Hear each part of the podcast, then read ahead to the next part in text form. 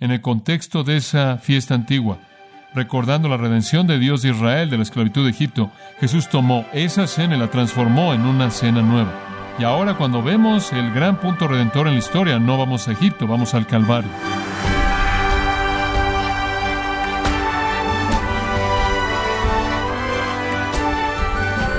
Le saluda a su anfitrión Miguel Contreras, dándole la bienvenida a su programa Gracias a vosotros con el pastor John MacArthur.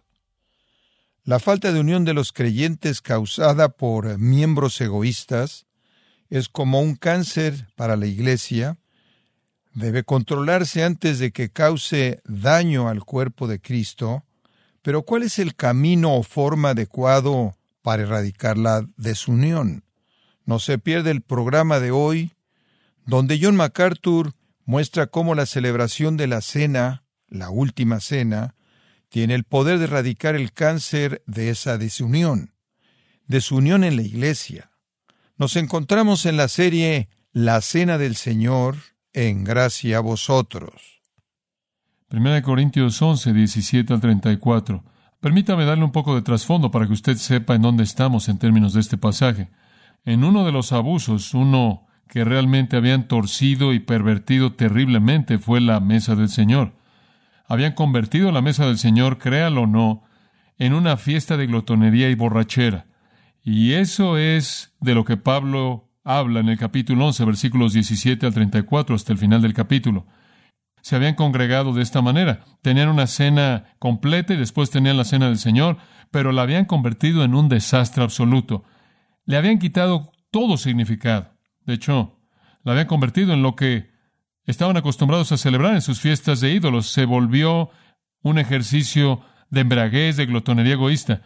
Cuando venían a la mesa del Señor, venían con un espíritu tan profano y corrupto que se volvió una burla y una blasfemia en contra de la cruz, y Dios no lo iba a tolerar. De hecho, vemos que las personas ricas traían el alimento Supuestamente todos debían cooperar, supuestamente debía ser una comida en donde iba a haber una especie de compartir de manera simbólica el alimento que simbolizaba el compartir todo en la comunidad cristiana y créeme, debió haber sido así. El cristianismo rompió barreras fantásticas y ahora están comenzando a levantarlas de nuevo, apenas 20 años después de que ya no estaba Jesús. Pero se reunían y la gente rica estaban a cargo de todo y se comían toda su comida antes de que los pobres llegaran.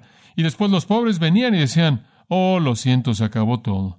Algunas personas estaban entregándose a la glotonería y otros iban a casa con hambre. De hecho, si usted ve 1 Corintios capítulo 11, creo que es el versículo 33, vería por la amonestación de Pablo que esto fue precisamente lo que pasó.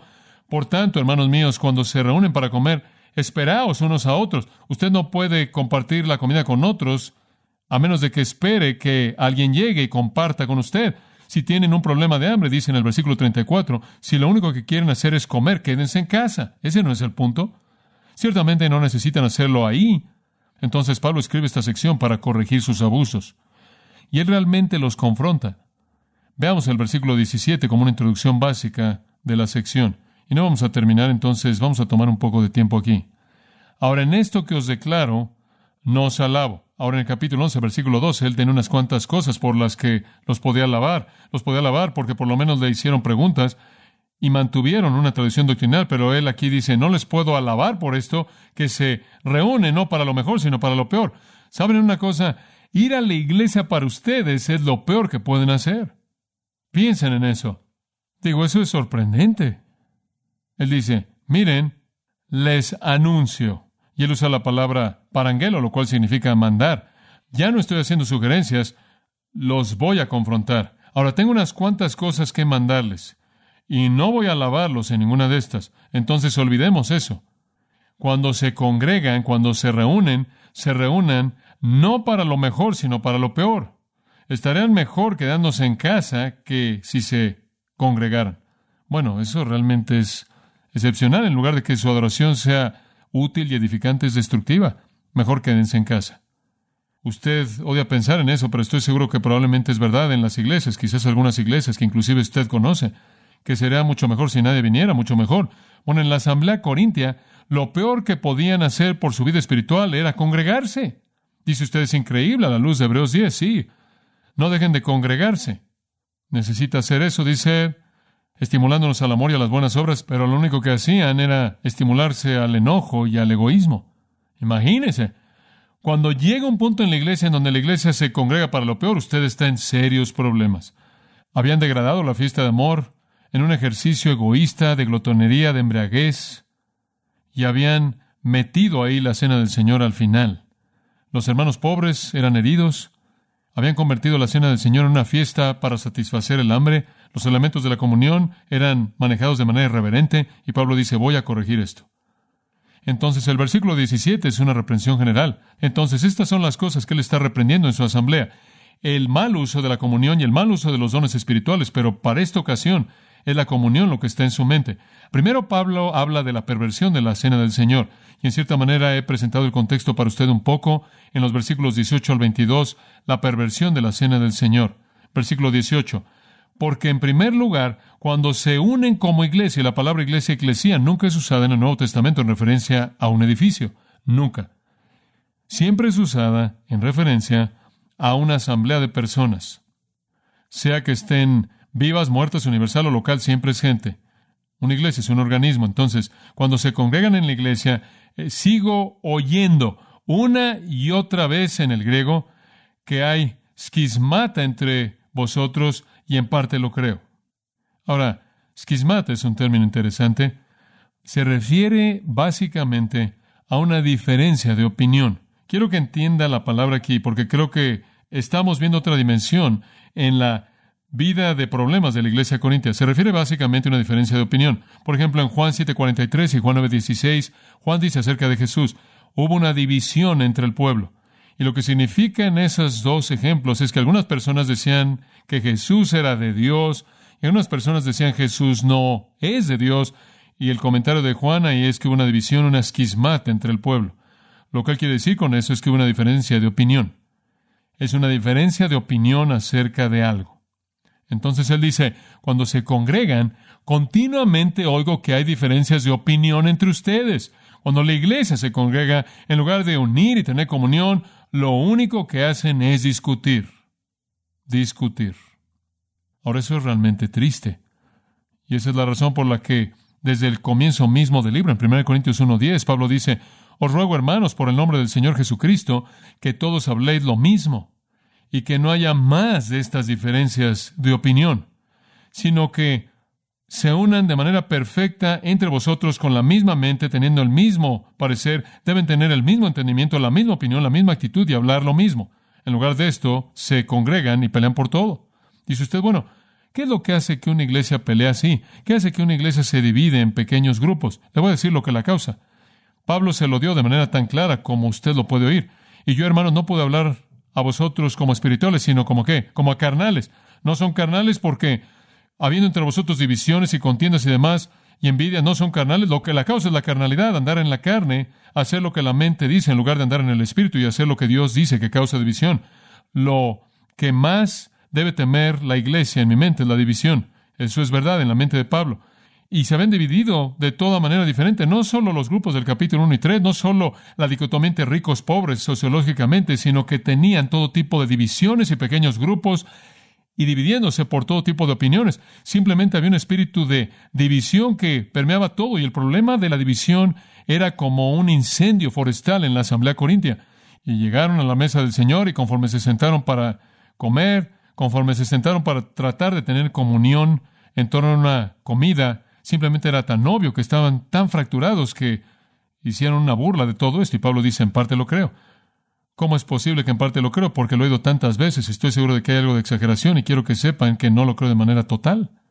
Ahora él avanza en el versículo 19 y esta realmente es una información interesante. Él dice, lo creo por esta razón. Lo creo porque también debe haber divisiones entre vosotros para que los que son aprobados puedan ser manifiestos entre vosotros. Hombre, esa es una afirmación extraña. ¿Oye usted lo que dijo? Él dice, la razón por la que creo que tienen división es porque debe haber división entre ustedes para que los que son aprobados puedan ser manifiestos. Dice usted, ¿está diciendo que la iglesia tiene que tener divisiones? ¿O herejía? En algunas versiones. Sí. ¿Qué significa la palabra herejía o división? Me da gusto que lo preguntó porque eso es muy importante. La palabra herejía no significa totalmente lo que hemos hecho que significa en la actualidad. La palabra herejía, como se traduce este término en griego en algunas versiones, básicamente significa, viene de una raíz que enfatiza la idea de una decisión de escoger. Simplemente significa la decisión de un grupo que se aferra a una opinión dada. Le voy a decir cómo entenderlo. Es traducido de nuevo en los evangelios por la palabra secta. Es un grupo de personas que tienen una opinión. No tiene que ser mala, no significa que es buena, es usada en un sentido neutral, digamos en Hechos 24, habla de la secta de los nazarenos, no necesariamente es malo, es usado en un sentido malo en Gálatas 5:20, en donde se refiere a una de las obras de la carne, herejías, o lo que significa diferencias de opinión, y ahí tiene que ver con una contención egoísta, tiene que ver con una actitud centrada en uno mismo, de divisiones, y así es usada aquí. Tiene que haber contención, por así decirlo. Tiene que haber facciones, divisiones en la iglesia. Tiene que haber problemas en la iglesia. Tiene que haber diferencias de opinión en la iglesia. Dice usted, bueno, ¿por qué? Digo, acabas de decir en el 1.10, desastre de todo eso. Ahora estás diciendo que tiene que haber algo de esto. Estás diciendo que estás buscando que hay algunas personas que van a dividir las cosas en el ministerio. Si lo estás haciendo, bueno, tengo varios nombres que sugerir que ya están desarrollando eso muy bien en esa línea. Bueno, ¿qué está diciéndole aquí? No, él está diciendo, tiene que ser para que aquellos que son aprobados puedan ser manifiestos entre ustedes. Ahora espera un minuto. Pablo dice, creo que existen esos grupos porque son necesarios. Ahora observe la afirmación, es necesario, eso es dei, D-E-I en el griego. Es una palabra que significa es necesario. Es necesario, entonces usted debe traducir la palabra facciones. Así es como debe ser. Es necesario que haya divisiones entre vosotros. Esta palabra pequeña es necesaria, es usada de nuevo una y otra vez en el Nuevo Testamento. Es una partícula muy común, muy, muy, muy útil. Y en muchos de sus usos señala algo que es necesario debido a la voluntad de Dios.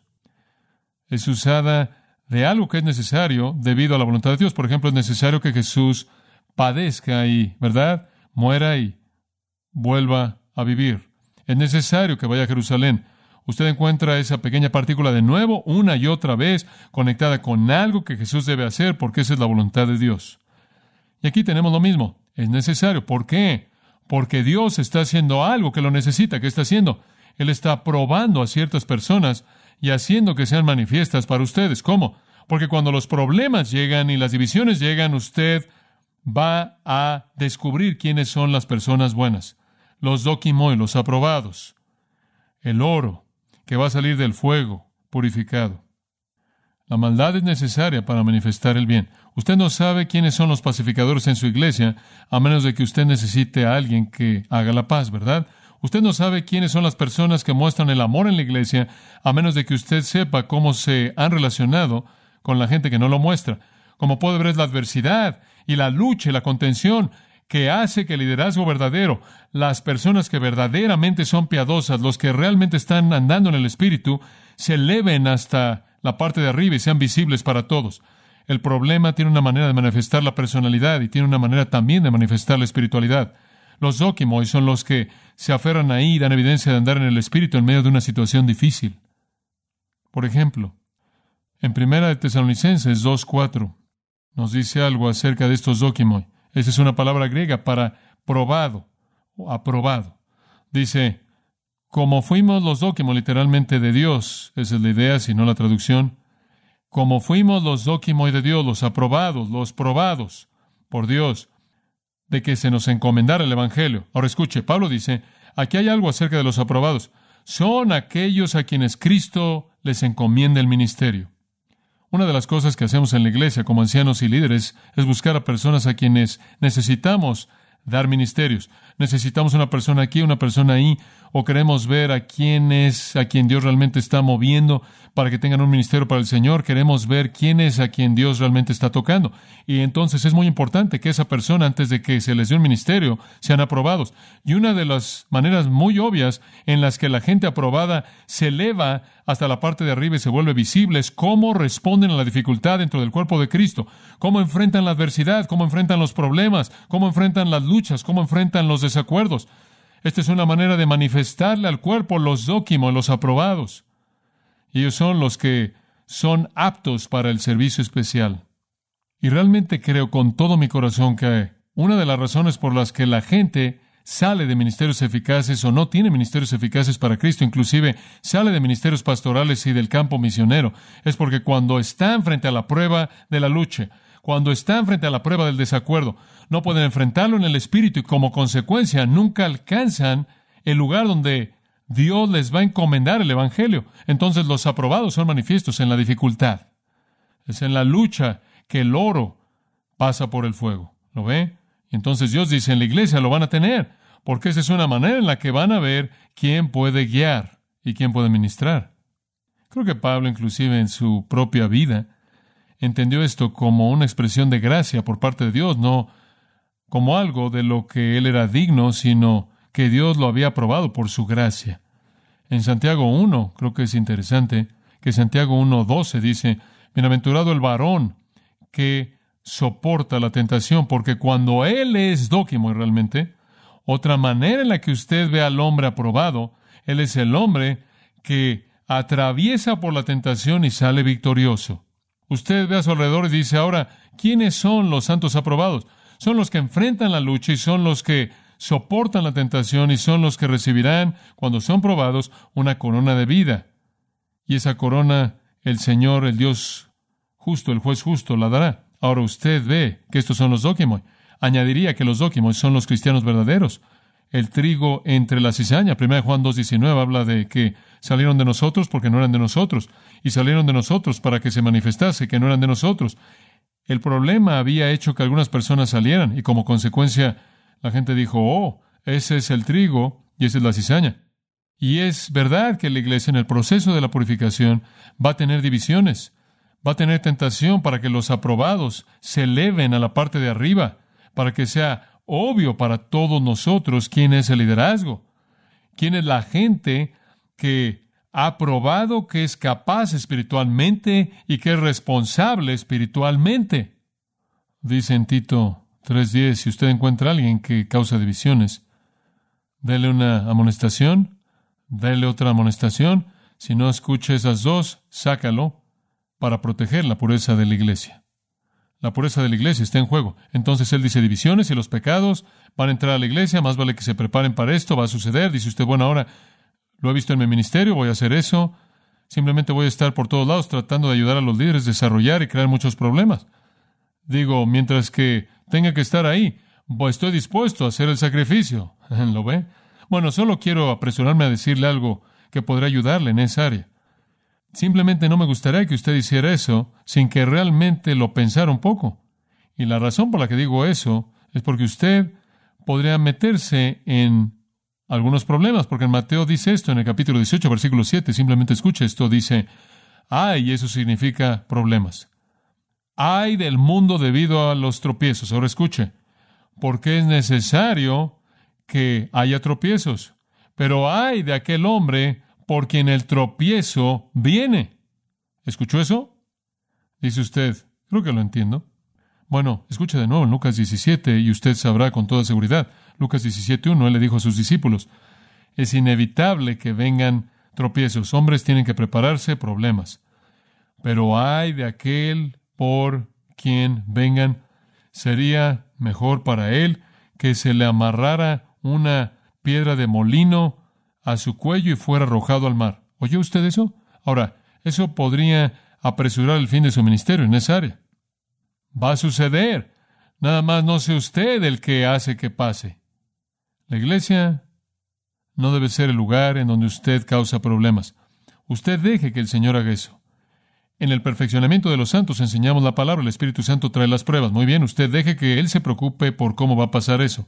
Ahora Él dice, sus acciones han corrompido todo a tal grado, sus divisiones de argumentos y diferencias de opinión y divisiones sociológicas, teológicas, han creado una monstruosidad a tal grado que él dice en el versículo 20, escucha, cuando se congregan entonces en un lugar, es imposible para ustedes que coman la cena del Señor. El Luca esti con un infinitivo en el griego es traducido, es imposible. Ustedes podrían pensar que la cena del Señor, tengo noticias para ustedes, Esa no es la cena del Señor la que están comiendo. Podrán estar bebiendo una copa y diciendo algunas palabras y podrán estar comiendo un pedazo de pan y diciendo algunas palabras, pero esa no es la cena del Señor. Es imposible celebrar la cena del Señor cuando tienen sus corazones como los que ustedes tienen. No puede ser hecho. Porque versículo 21, al comer todo mundo come antes su propia comida. Bueno, ¿qué tipo de cena es esa juntos cuando usted va y se siente en una esquina y se come su propia comida? Egoísta. Y uno tiene hambre, el hombre pobre no puede comer nada. Y otro está borracho, tiene usted extremos ahí. Los ricos están borrachos y los pobres no tienen nada. Y ustedes llaman a esto la fiesta de amor. Llaman a esto la cena del Señor. Dicen ustedes que esto es tener comunión y después entran a la comunión en ese tipo de situación, odiándose el uno al otro, peleando uno contra el otro, en antagonismo el uno contra el otro. ¿Cómo pueden celebrar la comunión? ¿Cómo pueden celebrar la unidad en común de los santos? ¿Cómo pueden hacer lo que él dice en el 10.16? ¿Cómo puede esto ser comunión con la sangre, comunión con el cuerpo? ¿Cómo pueden ser ese pan único y un cuerpo del versículo 17? ¿Cómo pueden celebrar que son una familia de un pan? la han destruido. No hay lugar para eso. Y después Pablo, simplemente en frustración, como si estuviera encontrando o buscando una razón por la que estaban haciendo, lo dice en el versículo 22. ¿Qué? ¿Qué voy a pensar? ¿Cuál es la respuesta? ¿Es porque no tienen una casa en donde comer y beber? Digo, andan por las calles y el único lugar al que pueden ir a comer es ahí, entonces tienen que venir aquí y atragantarse. ¿Es eso? ¿No tienen una casa? Si tienen hambre, podrán irse a casa y comer y beber. Tienen que convertir la comida de comunión en glotonería y embriaguez porque no tienen una casa en donde pueden comer y beber. ¿Es esa la razón? O quizás no es porque tienen una casa, quizás es que menosprecian la iglesia de Dios. Quizás su problema es que odian a la iglesia y prefieren destruirla rápidamente. Quizás su deseo es tomar lo que Jesús ha comprado con su sangre preciada y echarla a perder. ¿Es eso lo que quieren hacer? Y hombre, siempre pienso en esto cuando pienso en alguien que trata de hacer algo divisivo en una iglesia. ¿O es porque odias a la iglesia que estás haciendo esto? ¿Esta es tu manera de decir, Señor, solo quiero que sepas que debido a que tú edificaste la iglesia voy a tomarme la libertad de destruirla? ¿Esa es la razón por la que estás haciendo esto? Cuando siembras semillas de discordia o división, Pablo dice, ¿es eso lo que tienen en mente? O quizás esto, quizás simplemente quieren avergonzar a la gente pobre, quizás simplemente disfrutan el colocar su pie sobre el cuello de alguien que no tiene nada. Quizás esa es la razón por la que se están conduciendo así. O no tienen una casa, o aborrecen a Dios, o aborrecen a la gente. ¿Qué les voy a decir? Él dice, ¿debería alabaros? No os alabo en esto. No hay alabanza para ustedes. La iglesia es un lugar en donde, quizás el único lugar, en donde los ricos y los pobres deberían poder tener comunión juntos, donde los ricos y los pobres deberían amarse el uno al otro. Jesús hizo esto claro, los apóstoles lo presentaron de manera clara, se volvió el patrón de la nueva iglesia conforme compartían todas las cosas en común. En Gálatas 2.10, Pablo dice, oigan, no olviden a los pobres. La iglesia es un lugar en donde las barreras deberían derribarse y, ¿sabe una cosa? En el mundo antiguo eran rígidas. Digo, había hombres libres y esclavos y hombres y mujeres y griegos y bárbaros y la gente que hablaba griego y la gente que no lo hablaba y gente preparada y no preparada y judíos y gentiles y ricos y pobres y romanos y no romanos y los que tenían preparación y no preparación, todas esas barreras y la iglesia se congregaba y simplemente las despedazaba todas. Los muros fueron derribados, Efesios 2 dice, y después, 20 años después, están construyéndolas otra vez, levantándolas todas. Dice usted, pero John, ¿qué dice esto para mí? Creo que dice muchas cosas. Número uno, dice, más vale que venga a la mesa del Señor. Y en segundo lugar, dice, más vale que tenga cuidado en cómo trata la iglesia. Y más vale que se asegure de que no haga nada para dividir la iglesia. Y le voy a decir, cuando usted viene a la cena del Señor, Espero que no venga con ningún sentimiento racista, porque en Cristo no hay ninguno. Espero que no venga con ningún sentimiento sexista o sentimiento clasicista o sentimientos egoístas que no se preocupa por otros, porque si es así, usted pervierte esta comunión y usted pervierte la mesa del Señor, así como la iglesia corintia lo hizo. ¿Y qué le voy a decir? Le voy a decir lo que Pablo dijo. No lo alabo. Nos congregamos para tener comunión, amados, nos congregamos para adorar a Dios, nos congregamos para celebrar nuestra unidad, que sea pura, que sea real y deje usted que el Espíritu Santo en su providencia permita que las divisiones vengan para la purificación de la iglesia, no las comience usted. Confío que nuestra iglesia no sea como la iglesia corintia, pero que nuestra iglesia sea como la iglesia tesalonicense, de quien Pablo dijo esto. Siempre damos gracias a Dios por todos vosotros, haciendo memoria de vosotros en nuestras oraciones, acordándonos sin cesar de la obra de vuestra fe y del trabajo de vuestro amor y la perseverancia en la esperanza en nuestro Señor Jesucristo, delante de Dios y nuestro Padre.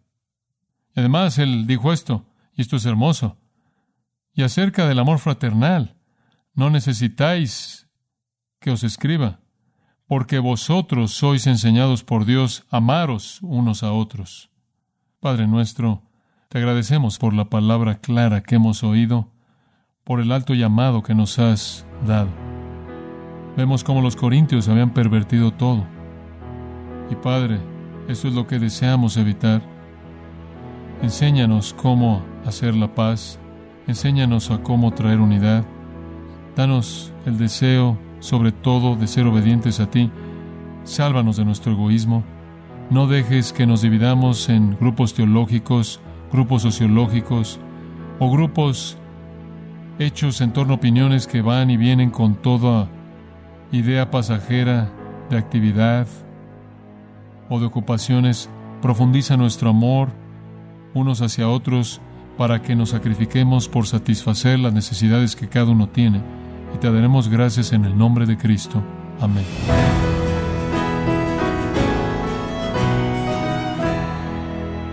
Hemos escuchado a John MacArthur en este estudio práctico acerca de la Cena del Señor, dándonos una serie de lecciones que nos muestran qué es la comunión y cómo debe practicarse en la Iglesia. Parte de la serie La Cena del Señor, aquí en gracia a vosotros. Estimado oyente, le invitamos a leer el libro El aposento alto, escrito por John MacArthur, donde analiza algunas de las promesas más conmovedoras y poderosas de todas las escrituras. Lo puede obtener en gracia.org o en su librería cristiana más cercana. También le comento que puede descargar todos los sermones de esta serie en la Cena del Señor, así como todos aquellos que he escuchado en días, semanas o meses anteriores, animándole a leer artículos relevantes en nuestra sección de blogs en gracia.org. Si tiene alguna pregunta o desea conocer más de nuestro ministerio, como son todos los libros del pastor John MacArthur en español, o los sermones en CD que también usted puede adquirir, escríbanos y por favor mencione la estación de radio por medio de la cual usted nos escucha en gracia a vosotros. Es importante conocer no solo el país y ciudad de donde usted nos escucha, sino también la radio. Para quienes contactan nuestro ministerio por primera vez, pueden solicitar una copia del mensaje de promoción sin costo alguno, un mensaje por oyente únicamente. Si usted vive en los Estados Unidos o Puerto Rico, escríbanos a Gracia Vosotros, P.O. Box 4000 Panorama City, California 91412. O puede escribirnos a través del siguiente correo electrónico radio arroba. Le damos las gracias por su tiempo y sintonía en nombre del pastor John MacArthur y del personal. Y le comento que estamos orando para que Dios continúe extendiendo su gracia en usted mientras nos acompañe en la próxima edición para continuar desatando la verdad de Dios un versículo a la vez, aquí en gracia a vosotros.